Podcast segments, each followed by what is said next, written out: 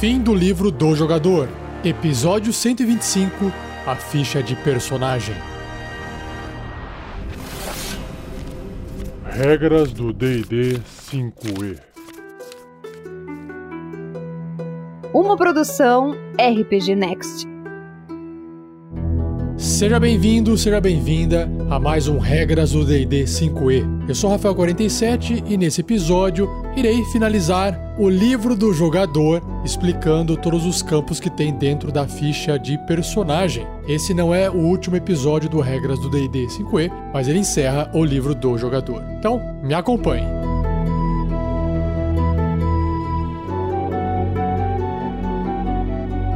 Seja você também um guerreiro ou uma guerreira do bem. Para saber mais, acesse padrim.com.br barra rpgnext ou picpay.me barra rpgnext.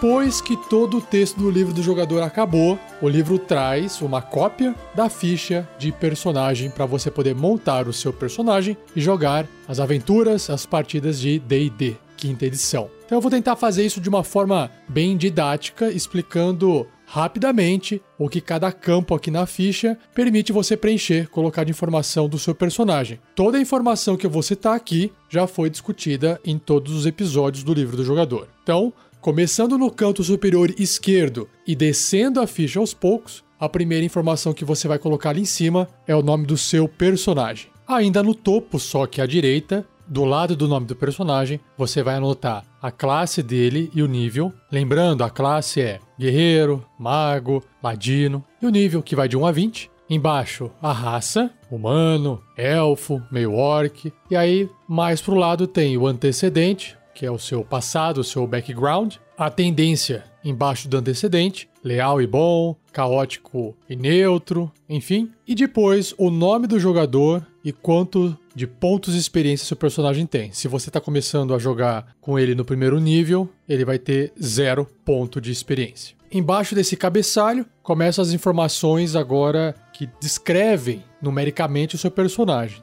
Então eu vou descrever aqui o lado esquerdo, são três colunas, né? A primeira coluna da esquerda, onde tem os atributos principais, ou as habilidades. Força, destreza, constituição, inteligência, sabedoria e carisma. Nesses campos você anota tanto o valor total, por exemplo, ah, força 14, quanto o bônus da força 14, que é mais 2. É aqui que você também vai anotar se o seu personagem tem ou não inspiração. Lembrando que inspiração é quando o seu personagem está sendo bem interpretado através dos seus traços de personalidade, ideais, vínculos e defeitos. Logo abaixo você anota qual é o valor do bônus de proficiência, e se começou no primeiro nível é mais 2, depois esse valor vai aumentando. Logo abaixo tem uma caixinha que tem todos os testes de resistência que o seu personagem pode fazer. Ou seja, se ele tem força mais 2, né, um modificador de mais 2, então ele faz um teste de resistência com mais 2. Só que se ele for proficiente nesse teste de resistência de força, ele soma o bônus de proficiência, que é mais 2, no exemplo de um personagem de primeiro nível.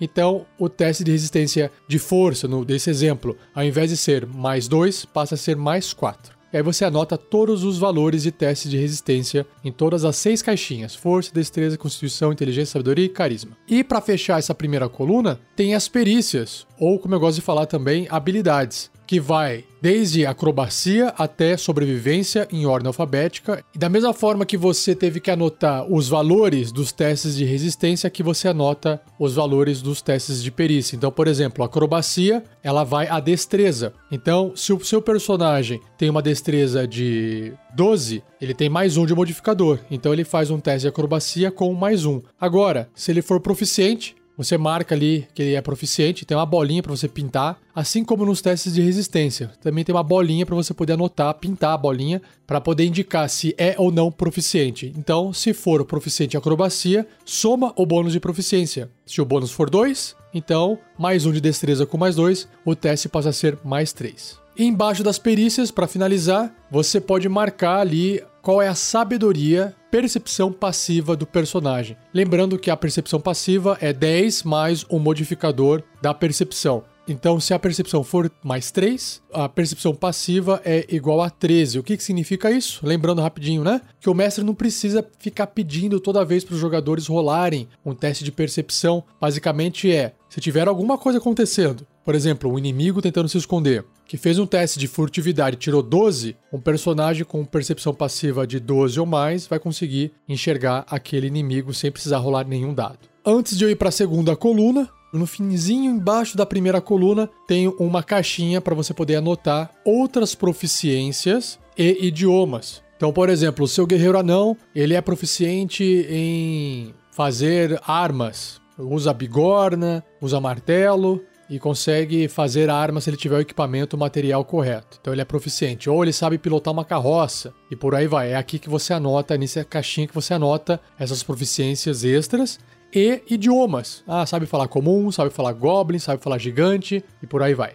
Agora na coluna do meio, de cima para baixo, lá em cima você anota a classe de armadura do seu personagem. Lembrando que a classe de armadura é sempre 10, mais o modificador de destreza, mais o bônus de armadura se ele tiver um, ou mais alguma outra coisa dependendo da classe que permite você adicionar, às vezes que nem uh, o monge mais o modificador de sabedoria. Lembrando que uma armadura muito pesada, ela limita a sua movimentação e aí o bônus de destreza não se aplica. Então a classe de armadura vai variar de 11 até 16, 17 no primeiro nível. Do lado você pode marcar a iniciativa, por exemplo, o bônus de destreza, o modificador de destreza é a iniciativa, se o personagem não tiver nenhum talento que aumente esse valor. Então basicamente é, ah, eu tenho destreza 8, então a iniciativa fica negativa, é menos 1. Ah não, eu tenho aqui a destreza 12, então a iniciativa é mais 1. E do lado da iniciativa, o deslocamento. Você pode anotar em metros, você pode anotar em quadrados, os dois, ou em pés, depende da versão que você joga, português, inglês, mas é ali que você vai marcar o quanto seu personagem pode se mover.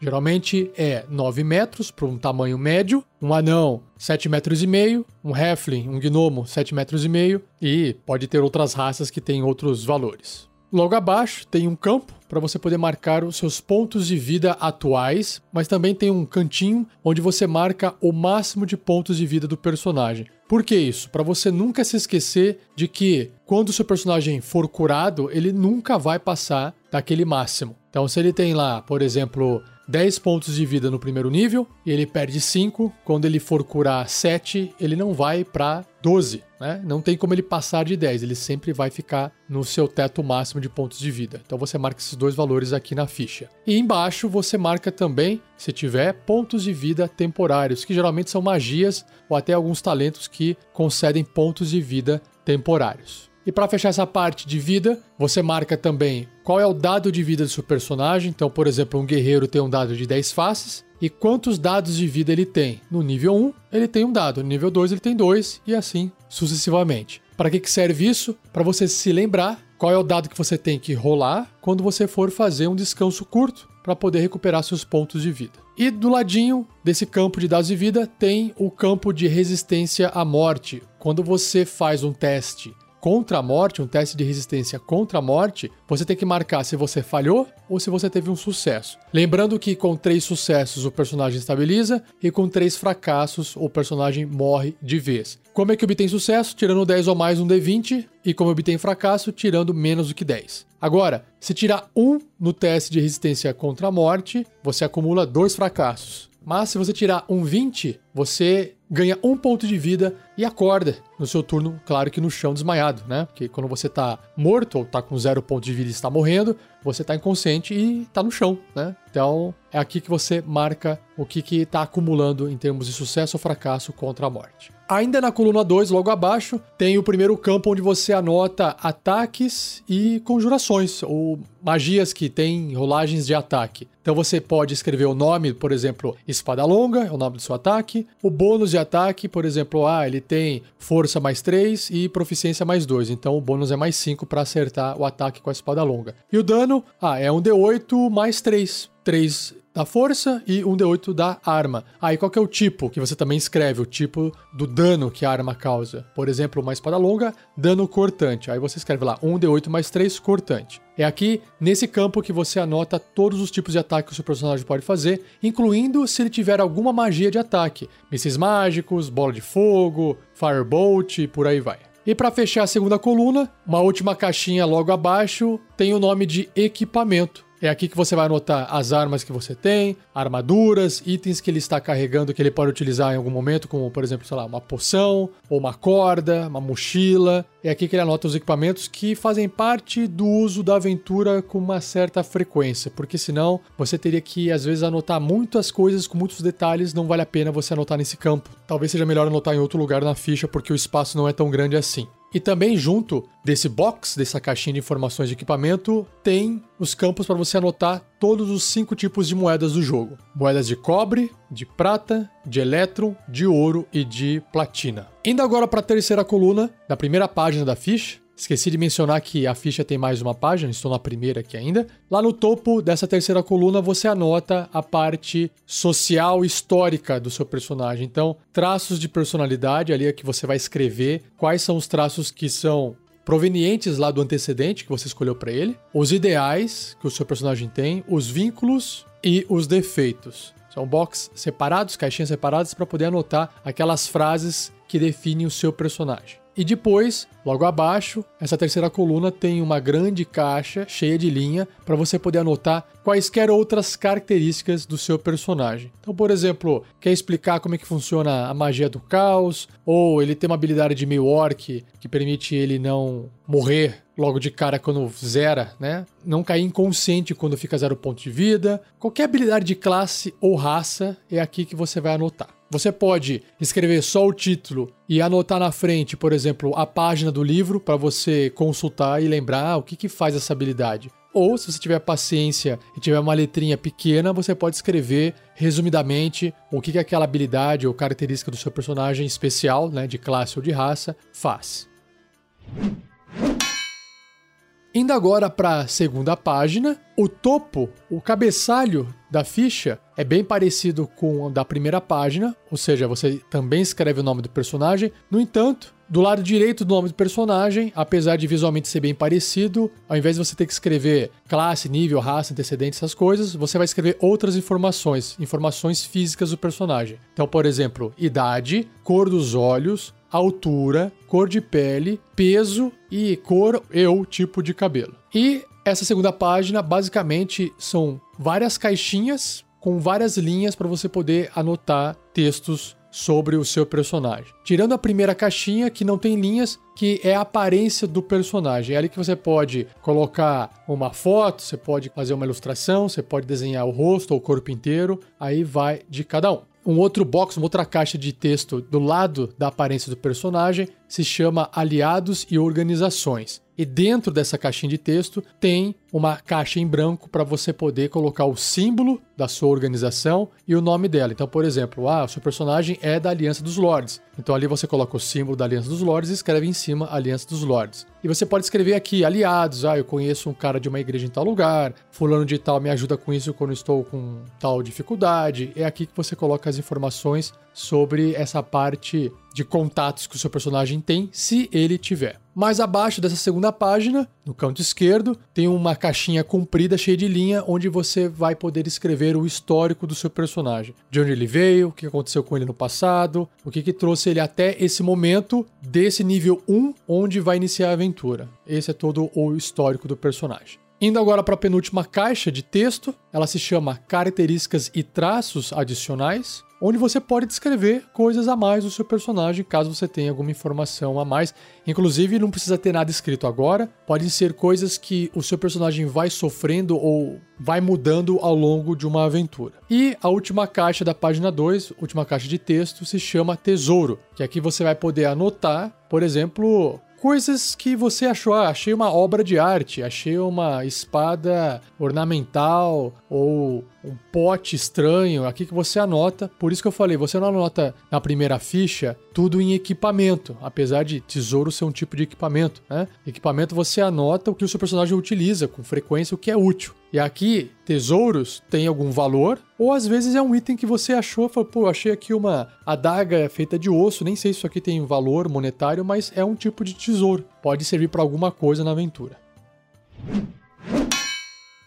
E para fechar a ficha de personagem, a terceira página é a página só utilizada por personagens que são conjuradores. Se o seu personagem é um guerreiro de nível 1, essa ficha vai ficar totalmente em branco, a não ser que ele siga lá o caminho marcial que permite o guerreiro fazer magia. Aí ele começa a preencher essa terceira página. Então, tem um cabeçalho onde você escreve a classe conjuradora. Então, por exemplo, mago, feiticeiro é a classe que é capaz de fazer magia. Druida, paladino. É claro que dependendo do nível, algumas classes não fazem magia nos níveis iniciais. Ainda nesse cabeçalho, mais para a direita, você tem três campos para anotar habilidade de conjuração. Então, por exemplo, um clérigo usa a sabedoria, e ali você vai escrever sabedoria. Depois, a CD de resistência da magia. A CD é a classe de dificuldade para que as criaturas possam tentar resistir às suas magias. Então, nesse caso, lembrando, é 8 mais o bônus de proficiência mais habilidade de conjuração. Então, por exemplo, um clérigo com sabedoria 15, ele tem um modificador de mais 2. Então, se você pegar 8 mais 2, dá 10. Com mais 2 do bônus de proficiência, vai para 12. Então, você marca lá, por exemplo, CD 12. E por fim, o bônus de ataque da magia. O bônus de ataque da magia geralmente é o bônus de proficiência mais habilidade de conjuração da magia. Nesse meu exemplo do clérigo com sabedoria 15, que tem um modificador mais 2, mais a proficiência, que são mais 2, vai para 4 o seu bônus de ataque de magia. Depois do cabeçalho, existem três colunas e essas colunas estão separadas por mini cabeçalhos, onde você, batendo o olho, identifica quais são os locais onde você vai anotar as magias de nível 0, que são os truques, as magias de nível 1 até as magias de nível 9. Basicamente são linhas para você poder escrever o nome da magia. Minha sugestão é que você escreva o nome da magia e depois a página em parênteses para que você possa consultar a magia no livro do jogador. Agora, além de você anotar o nome da magia, também sugiro que você anote, por exemplo, qual é a ação necessária para poder conjurar essa magia. Então, precisa de uma ação, precisa de 10 minutos, uma ação bônus a distância em que essa magia atua e quais são os componentes necessários para a realização dela. Então, verbal, somático e material. Por que, que eu acho que é importante você marcar isso nessa parte da ficha? Mais até importante do que né, a descrição, porque a descrição pode ser longa demais. Porque quando você estiver jogando, você vai bater o olho. Às vezes você quer fazer uma magia corpo a corpo e você já sabe qual que é a distância daquela magia. Ou você quer fazer uma magia em área, então você já sabe olhando ali se aquela magia ela envolve apenas um alvo ou se pega várias criaturas em área. Ou se de repente o seu personagem está sem o símbolo sagrado ou o foco arcano dele, e aí você quer fazer uma magia que necessita de um componente material. E aí você não tem esse componente material e nem tem o foco arcano ou o símbolo sagrado, né? E aí você não consegue nem fazer aquela magia. Então, ao invés de você gastar tempo indo até o livro para poder ler o que, que ela faz, você já bate o olho ali e fala: pô, isso aqui nem posso fazer. Então, essa é a minha sugestão. E para finalizar essa parte, a partir do primeiro nível de magia até o nono, esse mini cabeçalho tem alguns campos para você poder anotar algumas informações, que é o total de espaços de magia que você tem para fazer as magias de primeiro nível até o nono nível e quantos espaços foram gastos. Então, por exemplo, ah, começou no primeiro nível,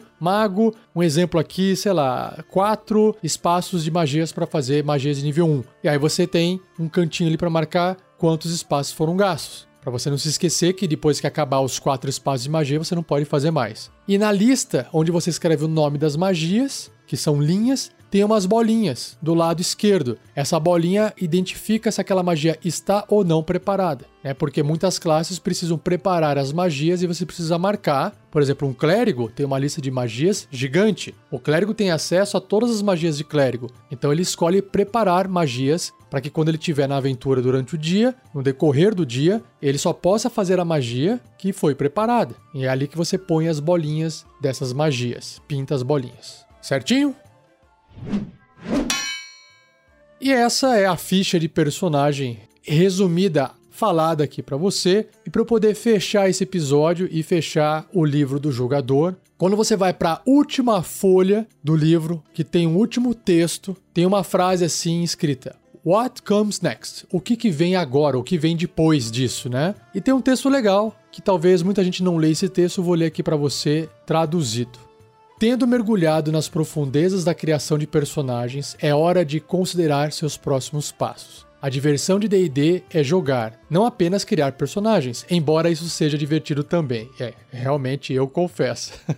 o Starter Set, ou o kit de iniciante, é um ótimo próximo passo se você quiser se tornar um mestre dos calabouços, que seria a tradução para Dungeon Master ou mestre, e apresentar seus amigos ao jogo. Se você não conhece nenhum mestre, tente assumir esse papel você mesmo. Esse Starter Set, o kit introdutório, é o melhor lugar para começar sua jornada. As regras básicas de D&D incluem algumas das informações fornecidas nesse livro, além do material necessário para criar sua própria campanha. Depois de absorver esse kit iniciante, Confira as regras básicas de D&D disponíveis para download gratuito em dungeonsanddragons.com. Então, só para deixar claro aqui, esse Starter Set, esse kit introdutório, ele é o kit introdutório que eu comprei e joguei com a galera a Mina Perdida de Fandelver. Ele vem com a aventura A Mina Perdida de Fandelver lá dentro. Ele vem com regras do D&D quinta edição um pouco resumidas. Você não tem acesso a todas as raças, todas as classes e nem todas as regras de combate igual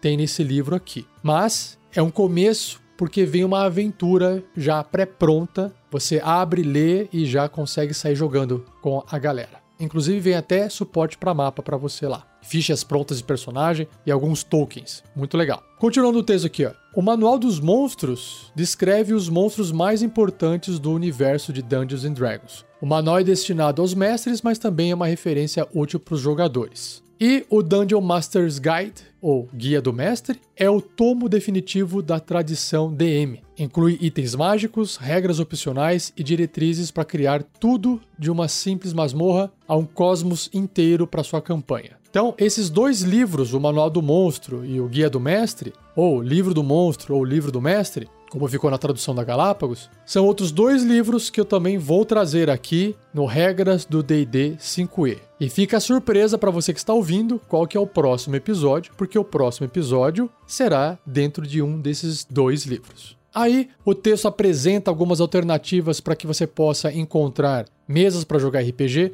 mas a informação aqui eu não vou ler porque ela não tem acesso dentro do Brasil. É para quem mora fora, né? Para quem mora nos Estados Unidos, por exemplo, onde o jogo foi criado. E aí a última frase do texto é: Nem sempre é possível reunir um grupo de jogo regular. Nessas situações, os jogos de tabuleiro Dungeons and Dragons apresentam uma experiência de jogo casual ideal. Você também encontrará uma variedade de jogos digitais que oferece uma experiência de D&D em Mac, PC, tablets e dispositivos móveis. Ou seja, o D&D hoje está distribuído em outros tipos de mídia. Geralmente a galera que joga de forma presencial, quando falta talvez muitos jogadores, sei lá, dois já atrapalha bastante numa mesa, né? O pessoal, para não deixar de jogar alguma coisa ou fazer o seu RPG, saca ali um jogo de tabuleiro do Dungeons and Dragons, se você tiver um, que tenta simular um pouquinho o RPG, mas é ainda um jogo de tabuleiro, um jogo de estratégia. Você não tem que interpretar ninguém, você até pode, mas o jogo não permite que a história seja alterada influenciada pelo roleplay, pela exploração da narrativa. Porque é um jogo tabuleiro onde apenas a exploração das áreas gera um monstro, você tem que matar os monstros para poder chegar no final e vencer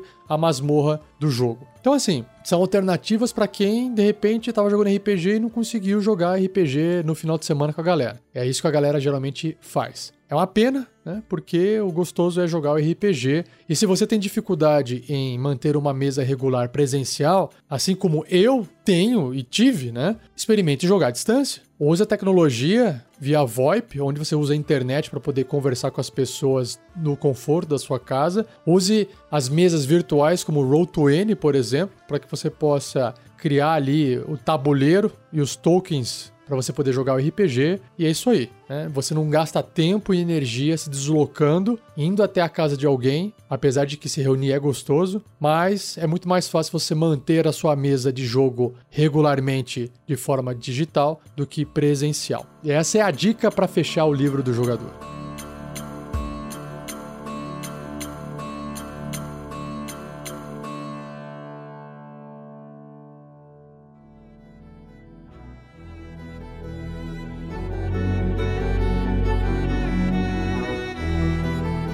Assim eu encerro o último episódio do livro do jogador do Regras do D&D 5e. Espero que você tenha gostado dessa jornada de 125 episódios. Se você ainda tem dúvidas, não deixe de enviá-las para mim em rafael47@rpgnext.com.br, porque eu vou continuar fazendo os casts de respondendo dúvidas. Não é só porque acabou o livro do jogador agora que você não pode mais enviar dúvidas para mim, tá bom? Não se esqueça de compartilhar. Um muito obrigado a Gleico Vieira Pereira, o editor desse episódio, e nos avalie com 5 estrelas no iTunes. Se você usa o iTunes e ainda não fez essa avaliação, por favor, nos avalie para que mais pessoas possam nos encontrar com facilidade. Agora, se você está nos ouvindo usando aplicativos de podcast, também entre ali na parte de avaliação e avalie o nosso feed, seja do RPG Next como um todo, ou seja só do Regras do D&D 5e, ou os dois, melhor ainda.